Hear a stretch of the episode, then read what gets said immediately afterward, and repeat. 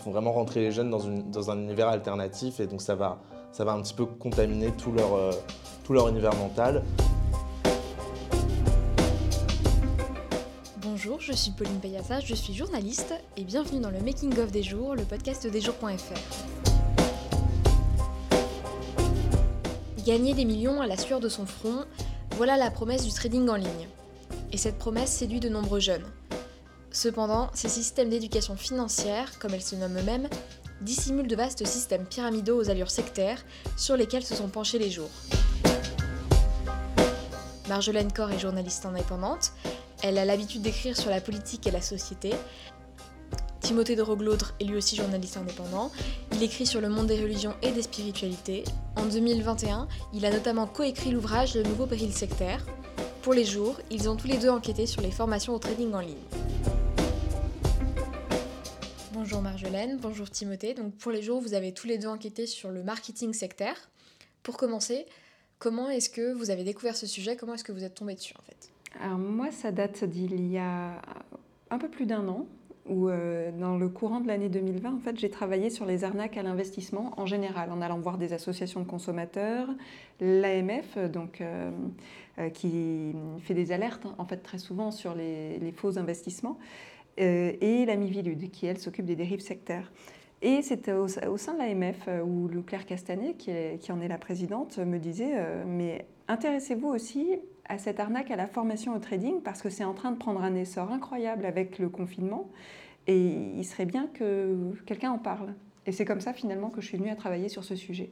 Alors moi du coup euh, je pense que je me suis mis à travailler sur le sujet euh, bien après euh, Marjolaine parce qu'en fait avec Jean-Louis Adenor en, identifiant un petit peu les principaux mouvements à tendance sectaire sur lesquels on allait travailler, on a euh, épluché les rapports de la, de donc l'organisme euh, gouvernemental qui est chargé de lutter contre les dérives sectaires.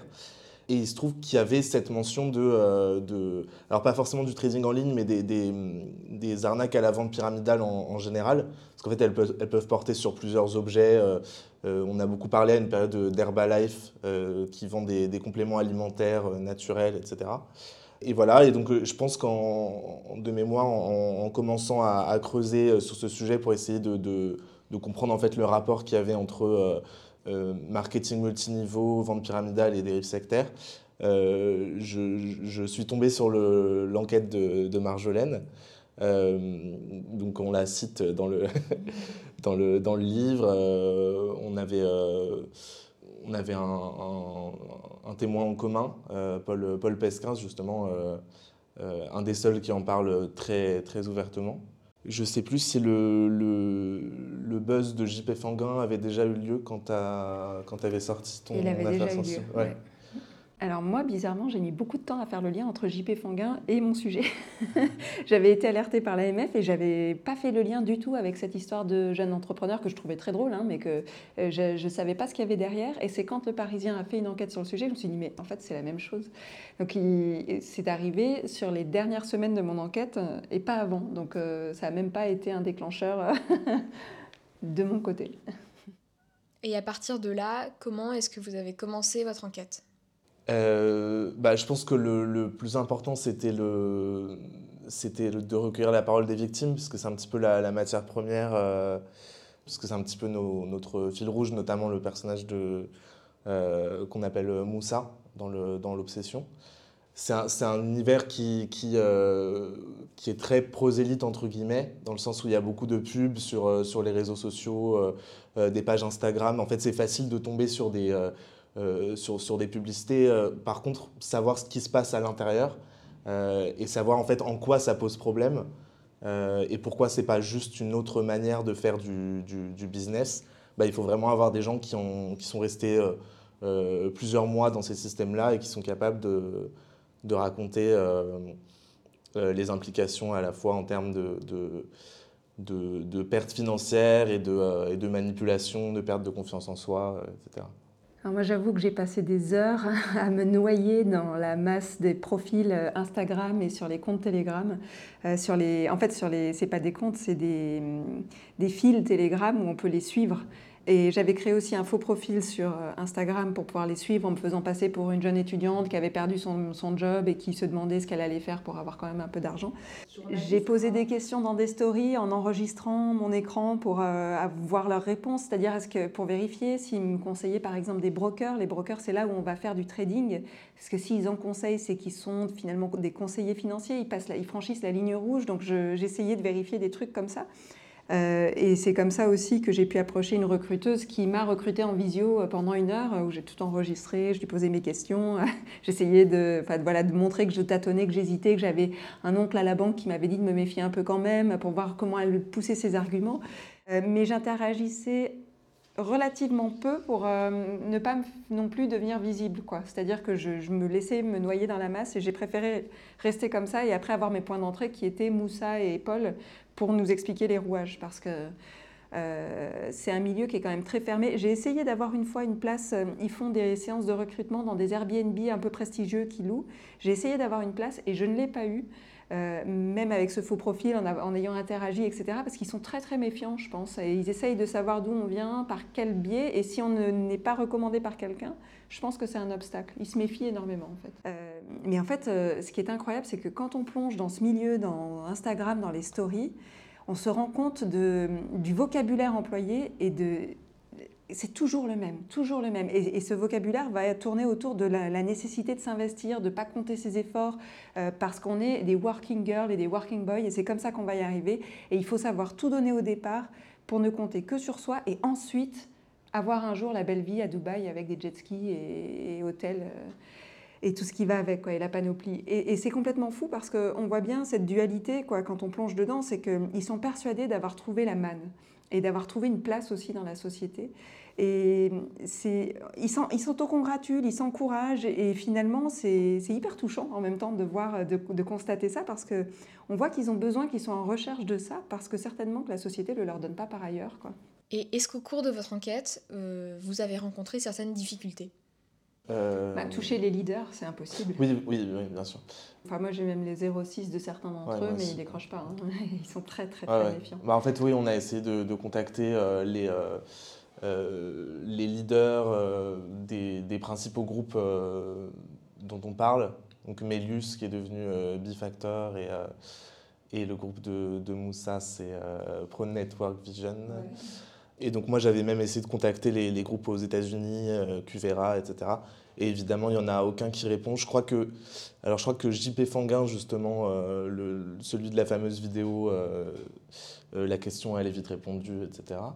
Euh, il avait parlé à la presse euh, suisse quelquefois, euh, mais son statut est un peu particulier parce que c'est plus un rabatteur qu'un leader du groupe en tant que tel. et donc il a toujours plus ou moins nié être travaillé pour, pour Melius. Donc voilà, donc il, répondait un petit peu à côté, mais, mais oui, tous les, tous les autres leaders, les fondateurs de ces groupes-là, c'est des gens qui sont méfiants, qui sont dans une dans une forme de logique anti-système, dans le sens où euh, euh, pour eux, les médias représentent un petit peu euh, l'ordre dominant. Dans, certains groupes Telegram, justement, on, trouve un discours aussi sur le, Covid, la vaccination, etc., extrêmement, extrêmement complotiste, en fait. Parce que, enfin, c'est vraiment, ils font vraiment rentrer les jeunes dans, une, dans un univers alternatif, et donc ça va, ça va un petit peu contaminer tout leur, tout leur univers mental.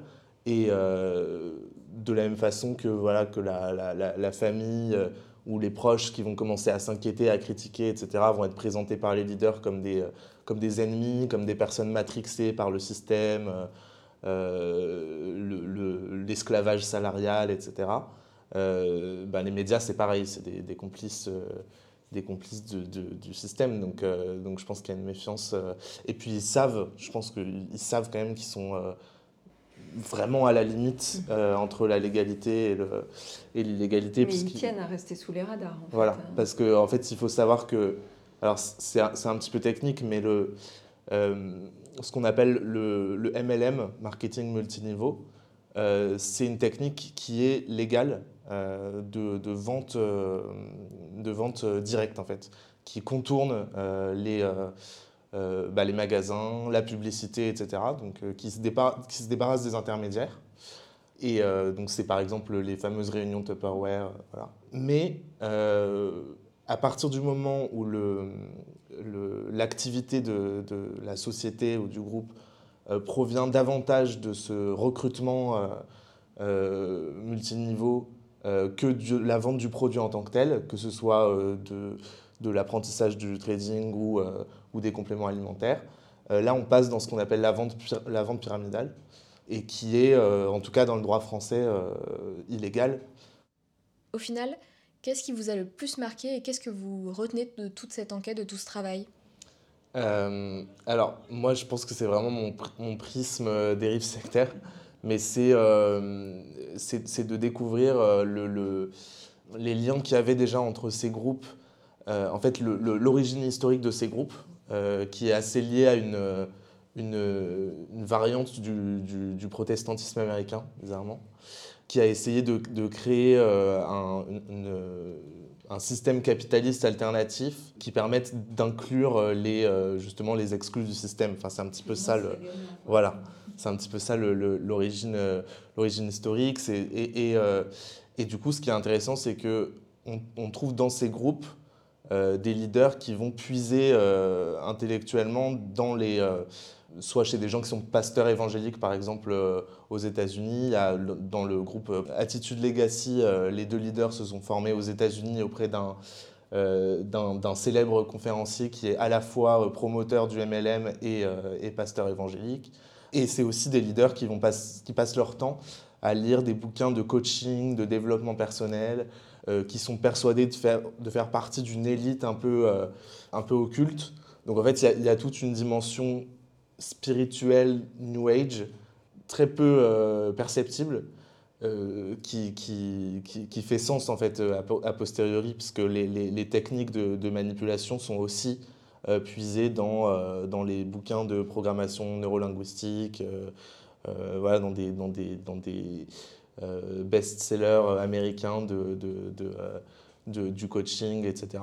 Et c'est intéressant quand on bosse sur les dérives sectaires parce que justement, moi, ce qui m'avait intéressé dans ce mouvement-là, euh, c'est le côté l'emprise sectaire n'est pas forcément liée à la spiritualité en tant que telle. et là, c'était vraiment l'exemple le, type, puisqu'on voit que c'est un cas de, manipulation organisée, mais plutôt sur un sujet strictement économique et en fait, voilà, on se rend compte qu'en en creusant un peu, il y, a, quand même un fond, euh, un, fond un peu spirituel. Il y a des parallèles à établir avec un, autre sujet sur lequel j'avais enquêté, qui est euh, qu'on appelle euh, l'évangile de la prospérité, qui est en fait un, courant évangélique qui, enseigne aux fidèles que plus, ils vont donner d'argent à leur église, plus Dieu va leur rendre derrière encore plus d'argent, euh, une bonne santé, etc. Et, euh, et, ce côté un peu, un, peu de la providence qui multiplie ce qu'on donne, ça, ça se retrouve un peu, je trouve, dans ces, dans ces groupes-là. Oui, il y a un aspect, c'est ce que j'abordais un peu tout à l'heure, c'est l'aspect du profil de ces jeunes qui est, je trouve, vraiment marquant parce que ça dit quelque chose de notre société, je trouve. C'est-à-dire que 90% de ces jeunes euh, au bas mot, je pense, sont issus de banlieues et de milieux défavorisés, de milieux assez populaires. Euh, on ne les attend pas sur le marché du travail. Ils sont persuadés de ça et je pense qu'ils ont raison pour une bonne partie d'entre eux. C'est qu'on sait qu'il y a de la discrimination à, l'adresse, tout simplement. Euh, et ils se disent bah, il faut qu'on trouve notre place nous-mêmes. Donc ils sont prêts à tout. Et le pire, c'est qu'ils sont capables donc, de comprendre les bases du trading. On voit qu'ils ont des, des qualités, des compétences. Et qu'est-ce que ça dit de nous tous, finalement euh, Qu'ils aillent vers ça, qu'ils se disent, bon, ben, on va se créer notre propre univers, parce qu'ils ont leur propre univers avec leurs propres règles, leur propre langage, vraiment. Euh, ils, se coupent un peu du reste. Mais euh, on voit pourquoi à la base. C'est parce qu'ils ne sont pas attendus sur le marché du travail. Ils sont pas, on ne leur donne pas d'autre perspective que de continuer à vivre dans la banlieue où ils sont. Et il faudrait peut-être remédier à ça quelque part.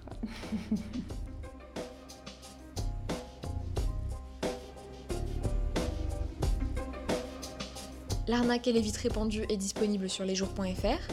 Vous pouvez aussi nous retrouver sur Instagram, Facebook et Twitter at lesjoursfr ou nous écrire à contact.lesjours.fr. On se retrouve très vite pour un nouvel épisode.